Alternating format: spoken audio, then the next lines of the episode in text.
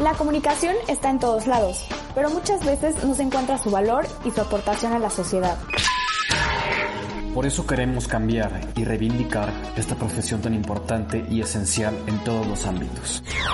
Para lograrlo, nos damos la tarea de darle voz a todo comunicador exitoso dentro de esta gran industria. Yo soy Alicia. Y yo soy Santiago. Y, esto, es Comunicando Ando. Hola a todos y bienvenidos a Comunicando Ando. Estamos muy muy emocionados y tenemos muchos invitados interesantes para ustedes. Y pues nada, Alicia, este, ¿cómo estás? Bien, muy bien, Santiago. Muchas gracias. Igual, estoy súper contenta, súper emocionada. Que si quieres, Alicia, nosotros platicar un poquito de quién es el invitado de, de, de este episodio. Sí, claro. El día de hoy vamos a tener a Mariana Garduño. Ella es eh, profesora de la carrera de comunicación y de posgrados de comunicación en la UP. Eh, también tiene una vasta trayectoria en, la, el ámbito de eh, publicidad y pues estoy segura que nos va a dar diferentes insights y tips y cosas sobre lo que ella ha aprendido a lo largo de su trayectoria profesional y pues nada, este, comencemos.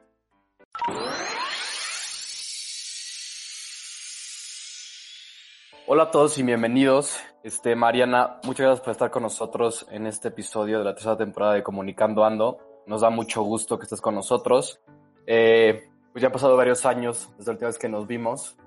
Eh, han pasado muchas cosas, pero es un gusto este, tenerte contigo, este, pues con nosotros, con Alicia y, con, y conmigo, que fuiste nuestra maestra, creo que en dos clases, justamente en la UP. Y pues, pues nada, este, una invitada de lujo que tenemos este, en este episodio. Y, pues queremos empezar este, platicando contigo sobre tu trayectoria. Y justamente la primera pregunta de, de este episodio es preguntarte eh, ¿Cómo fue que decidiste dedicarte a, la publicidad? Bueno, pues antes que nada, muchas gracias por la, invitación, eh, Alicia y, Santiago. Me da mucho gusto participar con ustedes en esta, en esta edición. Y la primera pregunta es una pregunta que siempre me, me, lleva a reflexionar en cómo es que yo he acabado y fui llevando mi vida profesional hacia la, hacia la publicidad. Me dediqué a la publicidad porque mi vida profesional me fue llevando a, a eso. Cuando yo inicié, eh, mucho del trabajo con el que yo eh, me desempeñaba tenía que ver con la parte visual y con la parte gráfica y mucho tenía que ver con la cuestión de, empaques, de irle dando una visión a temas de marca, que hoy ya estamos mucho más enfocados a cuestiones de branding y demás, pero tenía que ver con todo el tema de consumo, irle dando esa identidad. Y la vida me fue llevando profesionalmente a enfocarme cada vez más a campañas y de ahí que la formación que yo tenía, no solo en lo visual, sino también en comunicación, ya eh, con mis siguientes estudios de grado y demás, me llevaron a comprender que la publicidad podía tener muchísimas más funciones de las que tenían que ver solo con la marca en sí misma y que podíamos hacer mucho cómo me fui eh, cada vez empapando más en este mundo con el mismo trabajo que nosotros íbamos haciendo y la solicitud de nuevos servicios que se nos iba haciendo. Y fuimos creciendo durante los años, fuimos explorando cosas que en un momento nosotros no teníamos dentro del centro del negocio, pero que conforme fueron pasando los años tenían que ver mucho con el nicho al que nosotros fuimos atendiendo y que hoy en día se ha eh, expandido, pero que en su momento no se hablaba tanto de servicios financieros, no se hablaba tanto de farmacéuticas, no se hablaba tanto de servicios eh, negocio a negocio. Había mucho de consumo, que fue con lo que eh, les comentaba que yo inicié. Y de ahí fue que me fue llevando cada uno de los proyectos, las recomendaciones, los mismos clientes y el trabajo que nosotros íbamos íbamos haciendo. Y dentro de ese camino ir integrándote a poder ver cómo, si bien la evolución de los últimos años ha sido la más vertiginosa, ir viendo cómo en años anteriores se iban integrando elementos que tenían ya que ver con otros medios que no eran los tradicionales. Y el poder experimentar con muchos de los clientes que fueran cosas mucho más BTL o mucho más cercanas o mucho más directas fue algo que también eh, hizo que dentro de la experiencia que yo fui tomando pudiéramos trabajar con diferentes industrias y la verdad es que ir conociendo mucho de, de, otras áreas y a lo cual yo le agradezco el acompañamiento siempre que tuve de, de mis clientes, de los cuales siempre aprendí eh, mucho porque tuvieron la generosidad de, desde que yo empecé, de su edad, mucho más joven tal vez, esa generosidad de un cliente de ir juntos al mismo lugar y que de ahí pudieras sacar el mejor de los de los resultados. Perfecto.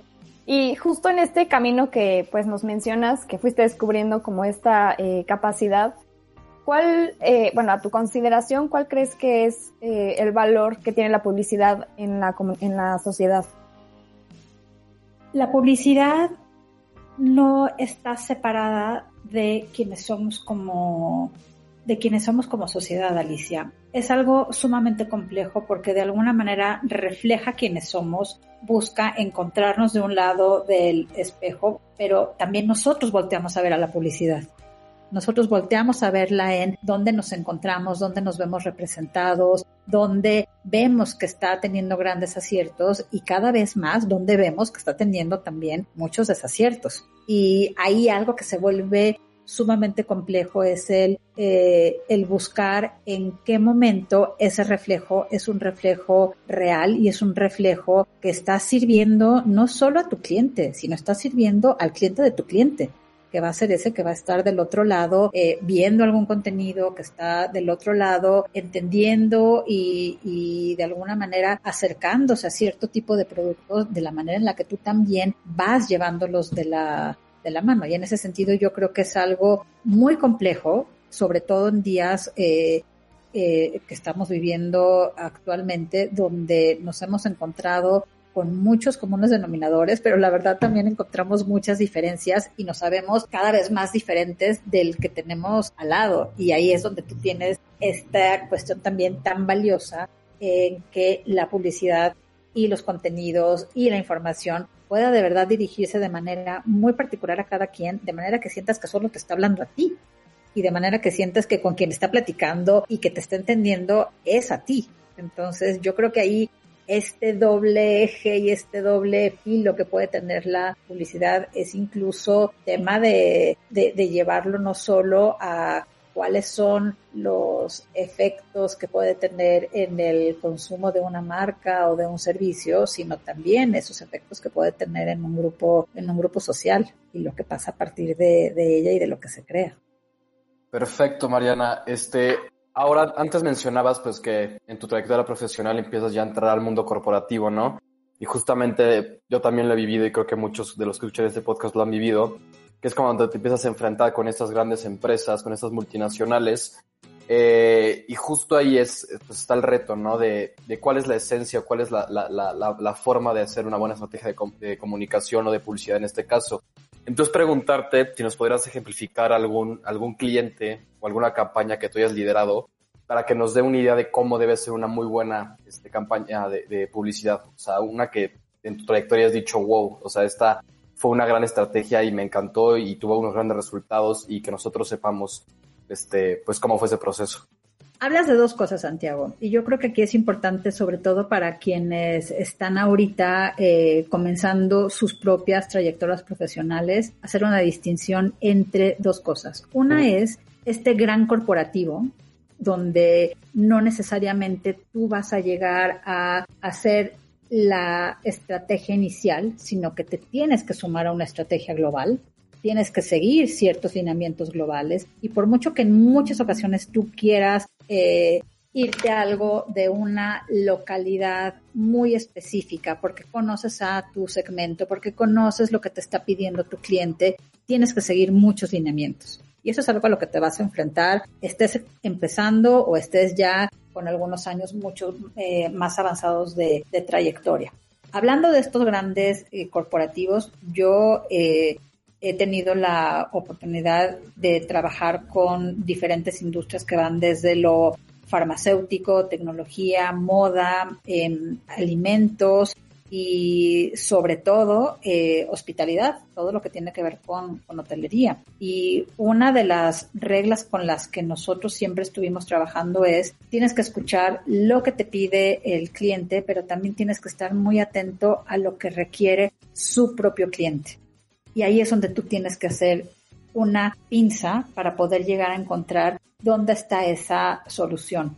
Y de ahí ver qué es lo que puedes tú también proponer al corporativo y de ahí ver qué tanto margen de acción puedes llegar a, puedes llegar a tener. Ejemplos, y tal vez no pueda ser yo tan particular eh, o tan específica en algunos de, ellos, pero em, clientes que por estrategias muy locales que nosotros hicimos a nivel global ganaron premios de cómo se efectuaron campañas hipersegmentadas para cuestión de alimentos y bebidas en ciertas propiedades a nivel de Ciudad de México, eh, Puerto Vallarta y Cancún. Y el que estos premios los tengan los clientes, no solo por la estrategia creativa, sino por el entender que tiene que llevar unos pasos adicionales para que ellos puedan conseguir metas a largo plazo, es algo con lo que siempre nos, con lo que siempre nos quedamos. Y entonces que ese éxito no se mida únicamente por la cantidad de tickets que pudieron vender o por las noches, hablando de hotelería, o por las noches eh, que tuvieron para tener una propiedad llena, sino que se les reconociera a nivel regional por las estrategias de publicidad que se estaban llevando, es algo que al final del día también hace que te sigan contratando y que te sigan buscando y que te sigan viendo como parte de su, de su equipo. Eso en el primer punto que les comentaba acerca de los grandes corporativos. Y algo que yo creo que no debemos de perder eh, de vista y sobre todo en tiempos como los que estamos viviendo hoy en día es ver, de verdad, ver de manera muy cercana a las pequeñas y medianas empresas, porque las pequeñas y medianas empresas muchas veces no van a manejar estos grandes presupuestos que van a tener los corporativos. Pero eso no significa que de manera particular ellos no tengan también que defender algún presupuesto de mercadotecnia, grande o pequeño que sea, para lograr esos mismos objetivos de venta o esos mismos objetivos que tengan de lo que ustedes quieran en sus propias estrategias de comercialización.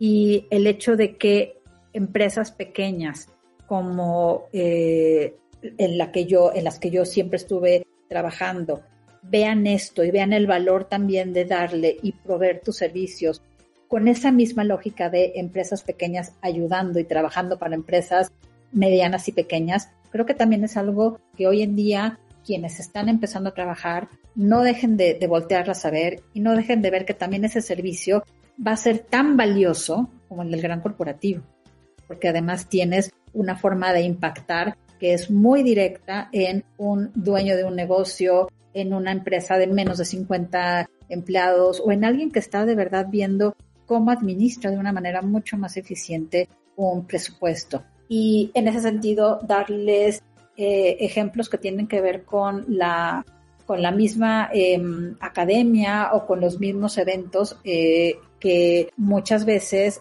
cómo haces que tengas una mayor presencia y participación de gente en eventos que no necesariamente serían los más taquilleros por la dinámica que tienen, pero que cuando te das cuenta que tienes auditorios llenos para temas que pueden ser tan complejos como políticas públicas o que pueden ser tan poco eh, llamativos como eh, las nuevas tendencias acerca de población cuando trabajas con una ONU o con un UFPA y demás, tiene también eh, que ver con que encuentres que los no grandes presupuestos, Santiago, son igualmente importantes porque tienes una responsabilidad igual, pero con un impacto bien diferente. Bueno, ya mencionaste algunos como cambios que recientemente pues se han visto en la publicidad, como lo que mencionaste al principio de de que cada vez nos damos cuenta que se pueden eh, hacer campañas mucho más segmentadas de acuerdo pues a las diferencias de cada uno y pues también en esta como deber de pues de ver por las pymes, ¿no? Que pues también tienen como otra pues visión, ¿no? Desde el punto de donde están y pues supongo que también el año pasado eh, pues con la pandemia seguramente también se vieron otros cambios que salieron como a la luz de todo este problema. No sé qué podrías mencionar qué cambios se pudieron ver en la parte de la publicidad a partir de esta como emergencia sanitaria?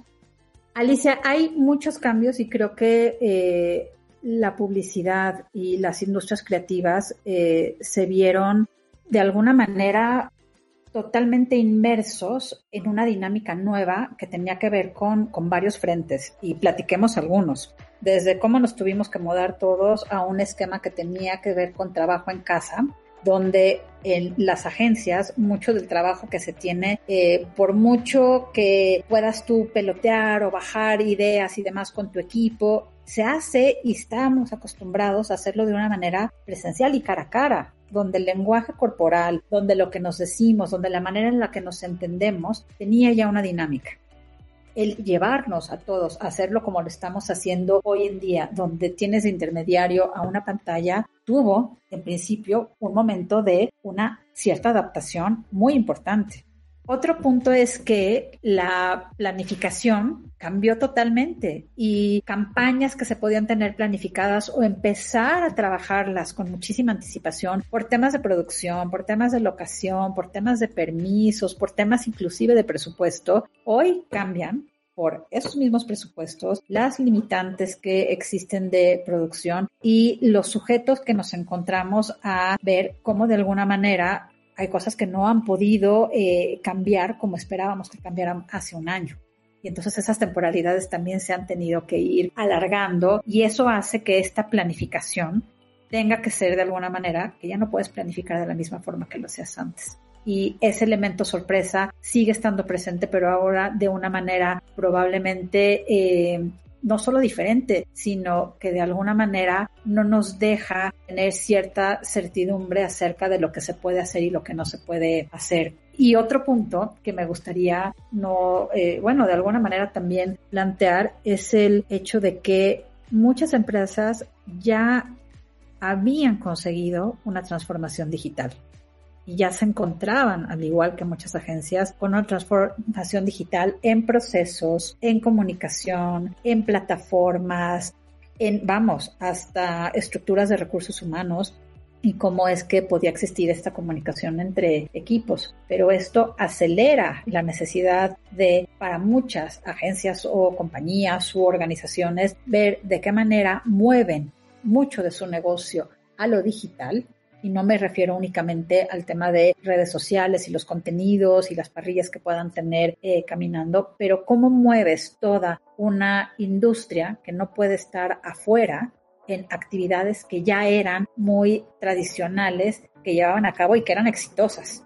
Piensen en cosas tan fundamentales como activaciones que se tuvieron que cambiar a la activación tradicional que tenemos y moverse a nuevos espacios porque no hay gente afuera, porque no había gente afuera, o por la que la dinámica que esa misma marca tiene que tener tiene que cambiar por cuestiones de salubridad y sanitarias. Y entonces esa transformación yo creo que en muchos casos ya venía muy avanzada, de alguna manera la colaboración entre equipos de diferentes estados, de diferentes países, de diferentes locaciones, ya sucedía, pero también orilló a muchas organizaciones y empresas a moverse de una manera rápida a afrontar con los presupuestos que tuvieran esta realidad que te implica cambiar la forma en la que estás trabajando, en la que estás produciendo y en la que estás de alguna manera también uh, comunicándote con todos tus clientes. Así es como veo de, de bote pronto algunas ideas. De acuerdo, Mariana, eh, muy, muy interesante. Y, y ahora este, te quería preguntar, porque mucha parte de nuestra audiencia que nos escucha son muchos estudiantes justamente de comunicación o personas que quieren estudiar comunicación, pero todavía no están muy seguras. Entonces, este, pues la publicidad siempre es como, como una parte de la comunicación que mucha gente tiene interés en dedicarse y quería preguntarte, tú, este, que hablamos hace rato de la creatividad, ¿no? Y que eso fue una de las partes fundamentales que te hicieron interesarte por la publicidad, pero además de ser, obviamente ser creativo, ¿qué otros elementos consideras que son necesarios para que para un publicista exitoso? La creatividad siempre va a tener que ser lo primero que tú sepas que es algo que te llama y que es algo que te emociona y que es algo con lo que tú sientes que estás generando algo que no existe o que te está llevando a crear algo adicional. Eso es principal y eso lo sabes, lo sabes en tu corazón. Eso es algo que te mueve Y cuando tú tienes esa predisposición a estar creando, a estar explorando y estar viendo qué es lo que sale, pero qué pasa si lo cambiamos y si lo pongo de este color y si cambio esta frase, te das cuenta que son procesos que además disfrutas mucho y que el tiempo se vuelve bastante relativo. Entonces, al hablar de esto, relatividad del tiempo, a lo que quiero llegar es que es algo a lo que le puedes dedicar mucho tiempo, muchas horas y un trabajo continuo. Y eso es algo que es súper importante en esta industria, porque la creatividad no sale de algo en un solo momento y no es instantánea. Es algo que se tiene que procurar, es algo que se tiene que estar generando y de alguna manera tienes que estar también muy dispuesto a recibir retroalimentación. No es lo mismo que tú presentes ese producto que estás haciendo a tu familia, a tus amigos y que van a ser tus primeros porristas y te van a decir que está increíble, qué bien te quedó y demás. Tienes que estar muy dispuesto a que habrá algún jefe, habrá algún profesor, habrá algún maestro que te querrá orientar y ayudar a ver cómo eso se puede convertir en algo mejor. Y eso requiere de verdad mucha disposición, porque si es algo que tú estás creando, a diferencia del arte, que tiene una expresión diferente, esto tiene un fin para alguien más, que es un cliente y un consumidor, una audiencia, un que les gusta, eh, seguidores en alguna red. Y eso cambia muchísimo la dinámica. Entonces yo de ahí veo que sí, la creatividad es súper importante, el trabajo eh, constante también es muy importante, la buena disposición a que recibas retroalimentación y que tengas tú también un ojo muy crítico, es algo que te va a ayudar también a tú mismo a decir, esto todavía no está listo, esto todavía lo puedo mejorar. Y esto que me acaban de sugerir, todavía lo voy a poder mejorar. ¿Y por qué es importante? Porque muchas veces presentas una primera idea de un copy o presentas una primera idea ya de un arte terminado y ese arte está tan lejos, yo no sé si a ustedes les ha pasado, pero tan lejos de estar en la última versión, que muchas veces lo que sucede en el Inter es que se vuelve una mejor versión de sí mismo. Pero eso sí requiere un temple diferente. Seguramente te dicen mucho que el trabajo en equipo es muy importante y el trabajo en equipo te va a ser necesario para prácticamente cualquier empresa que tú vayas a llevar a cabo en tu vida académica y profesional.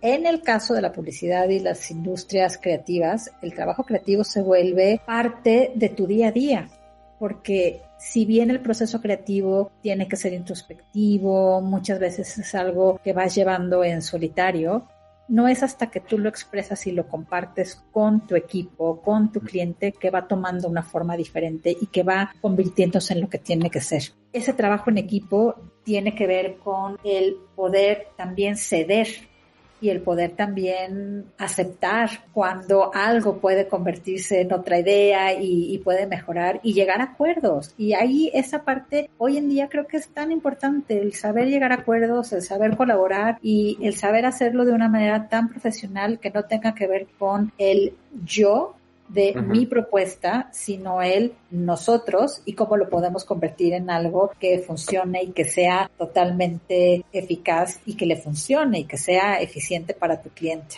Y fuera de esas habilidades, por supuesto que habrá, eh, y esto yo creo que tiene que ver con algo ya muy enfocado al comunicólogo. Hay elementos que solo el comunicólogo va a poder llevar a cabo que tienen que ver con el comprender desde los lugares más profundos el tema de las historias, el tema de entender a la gente, el tema de poderle dar una forma que sea la adecuada y que sea el mensaje adecuado. Y es ahí donde se empieza a mezclar toda esta eh, creatividad, pero llevada con cauce a lo que tenemos que dar forma y a cómo le tenemos que dar forma. Y hoy en día hacerlo a partir de lugares que no sean comunes, pero que tengan esa fortaleza, pero que tengan esa función y esa fundamentación para saber qué es la manera adecuada de hacerlo, y que tiene que ver con producción y que tiene que ver con saber de eh, cortes y de guiones y que tiene que ver con saber de segmentación y que tiene que ver con saber de cómo armas de verdad una historia, pero también cómo vas a impactar o qué vas a dejar de decir o qué vas a decir de más al elegir cierto medio.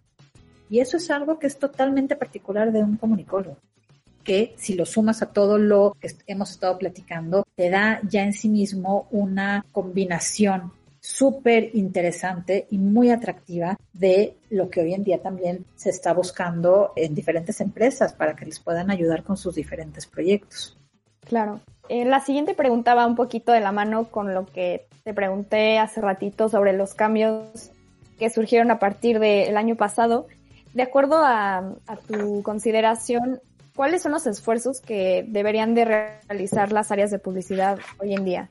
¿Qué le deben de dar eh, prioridad? Es, Alice, una pregunta súper difícil porque es que las prioridades en esta industria es que de alguna manera todo tiene un toque de urgente y de importante, porque es urgente e importante para tu cliente. Es urgente e importante para poderlo sacar en los tiempos que tú tienes. De ahí que estas prioridades han sido pues muy dirigidas a lo que cada una de las diferentes industrias o diferentes tipos de cliente requiere y ha requerido en cada momento. Y en este sentido, mira, no es lo mismo la prioridad que puede tener una industria dedicada al servicio y a la hospitalidad donde lo que hay que hacer es dar certeza, pero también mantenerse y también hacer eh, mensajes que le den seguridad a sus comensales o a sus huéspedes o simplemente cambiar de alguna manera el negocio que se tiene, a la prioridad que pueden tener sectores que están relacionados con seguridad informática, con banca, con salud. Entonces de ahí que las prioridades tienen que ver con a qué tengo que atender de manera directa. De ahí yo te diría que la prioridad es seguir conociendo en dónde está la persona que te va a consumir, a requerir, a necesitar para lo que sea. Seas una farmacia, seas un banco o seas un cine. ¿Dónde está esa persona y de verdad dónde vas a dar tú algo relevante para esa persona? Y esa tal vez sea una prioridad que te va a ayudar a que lo que tú propongas o lo que tú crees le ayude no solo a mantenerse, sino a hacerlo de una manera que sea auténtica y que sea muy congruente con lo que está buscando el que está del otro lado. Una parte de las prioridades habría que centrarla siempre, siempre en esa persona que está del otro lado. Otra prioridad es tener en cuenta a esa persona, pero también en la manera en la que tenemos que cuidarla. Y ahí les quiero preguntar, ¿qué tan observados nos sentimos en ocasiones? ¿Qué tan eh, alejados nos sentimos de las mismas marcas que no nos están hablando de la manera en la que nosotros somos o que no están respondiendo de lo que tienen que hablar? Y entonces qué tanto se alejan para seguir en un plano que probablemente pueda ser superfluo cuando hay muchas otras cosas de las cuales pueden platicar. Esa prioridad, si bien no está de manera clara en todas las organizaciones, será algo que conforme vayan avanzando los meses y los años veremos cada vez más cerca. Y en el caso de la prioridad que tiene que ver con lo pues digamos con el dato duro, con el dato de presupuesto y con lo que tiene que ver con el día a día de las diferentes operaciones, es ver de qué manera se sigue dando este servicio de calidad enfocado a lo que realmente requiere un cliente, pero que además pueda ser rápido, personalizable, inmediato y sobre todo y especialmente hoy en día enfocado a necesidades que son muy reales de cada uno de nosotros por lo que estamos viviendo de manera muy particular.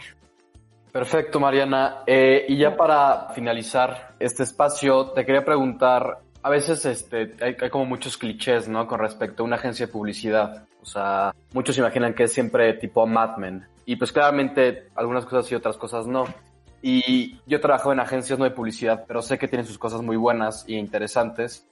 como por ejemplo, a comparación de un corporativo, es que siempre tienes un cliente diferente y un cliente diferente es un mundo diferente, ¿no? Entonces tienes que meterte en ese cliente y ese tipo de cosas que nada más una agencia te permite hacer, a comparación de un corporativo. Entonces que nos platicaras cómo es realmente el día a día en una agencia y para ti, por qué es padre y por qué es interesante trabajar en una agencia de publicidad.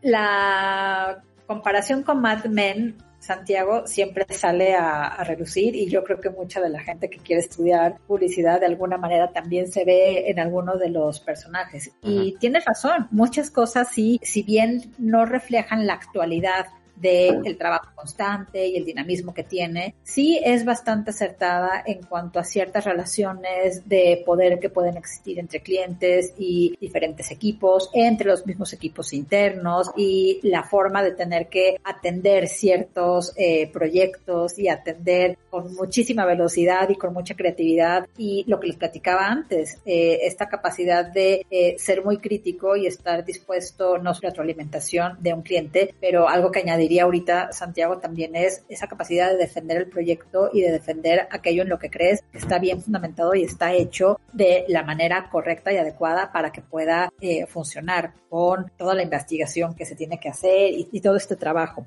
Algo que tiene y que sí existe mucho cliché, pero al final no todo está tan alejado de una realidad y hay algo que tiene que ver con mucha libertad porque estás en una industria y en un área de trabajo donde esa libertad tiene que existir desde la forma en la que tú llegas todos los días, a lo mejor no a las 9, no a las 10, no a las 11, pero a lo mejor tienes unos horarios diferentes porque también tu propia creatividad responde a otro tipo de, de horarios, donde a lo mejor puedes tener eh, juntas que son totalmente virtuales, pero también juntas que son con cliente, pero también tienes que asistir a muchas conferencias, estar todo el tiempo empapándote de la nueva información que hay, estar leyendo, estar escuchando música, estar viendo eh, series y demás, y que muchas veces pareciera que no, Santiago, pero eso también puede ser y tiene que ser parte del trabajo.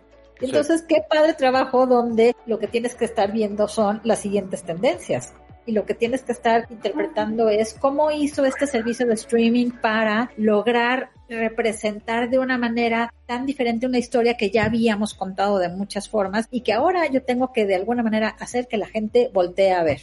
Y entonces eso le da una movilidad y una informalidad en el trato entre las personas que hace que también pueda ser muy atractivo. Ojo, esta informalidad que puede de alguna manera darse tiene que ver con lo cotidiano y tiene que ver con lo amable y tiene que ver con la confianza que te permite armar un equipo creativo.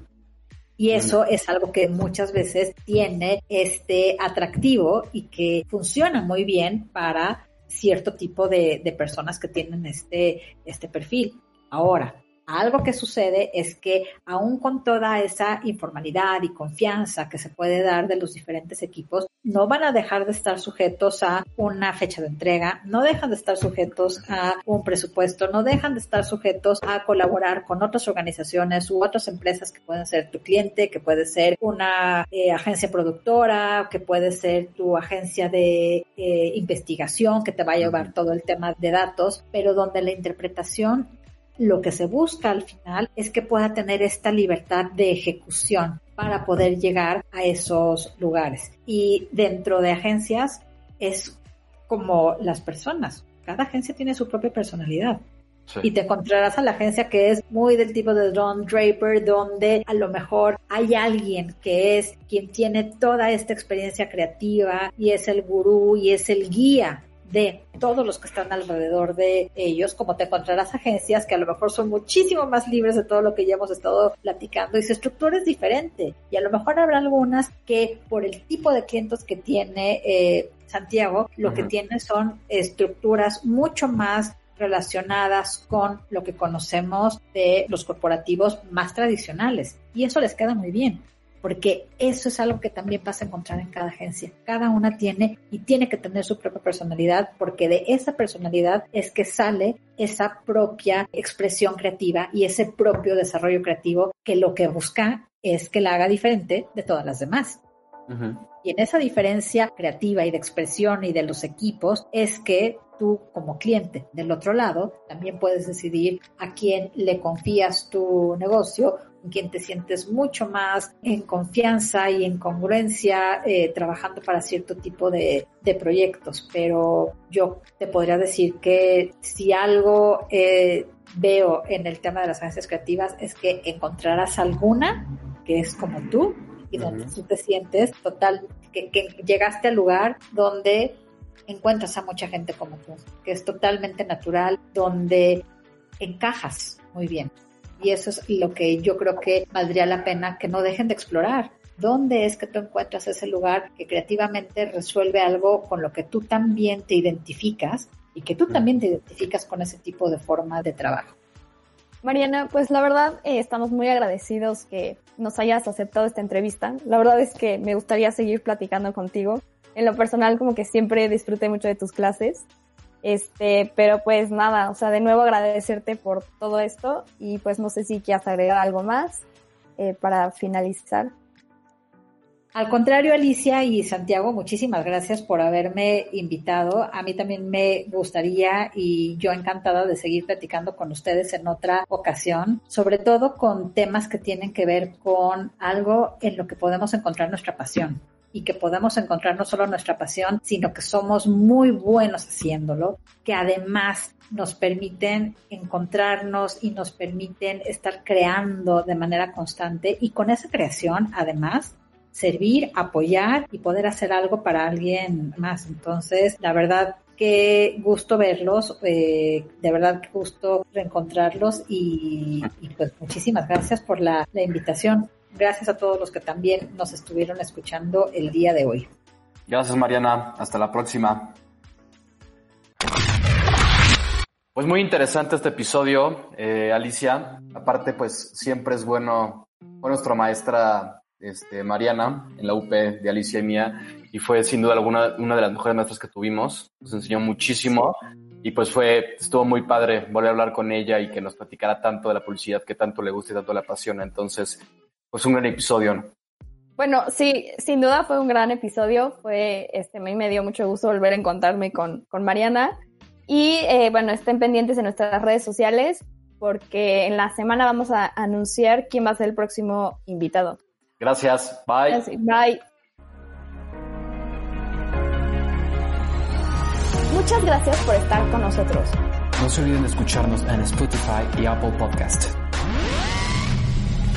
Nos pueden encontrar en nuestra cuenta de Instagram como comunicando.podcast o en las redes sociales de medialab-up. Al igual que en la página de medialab.up.edu.mx. Yo soy Alicia. Y yo soy Santiago. Y esto fue Comunicando, Ando. Los hechos, comentarios y opiniones expresadas en este sitio y programas son responsabilidades de quienes los emiten reflejan en ninguna circunstancia el punto de vista de la Universidad Panamericana, de sus autoridades y de sus representantes legales. Media Lab, el laboratorio de medios de la Universidad Panamericana.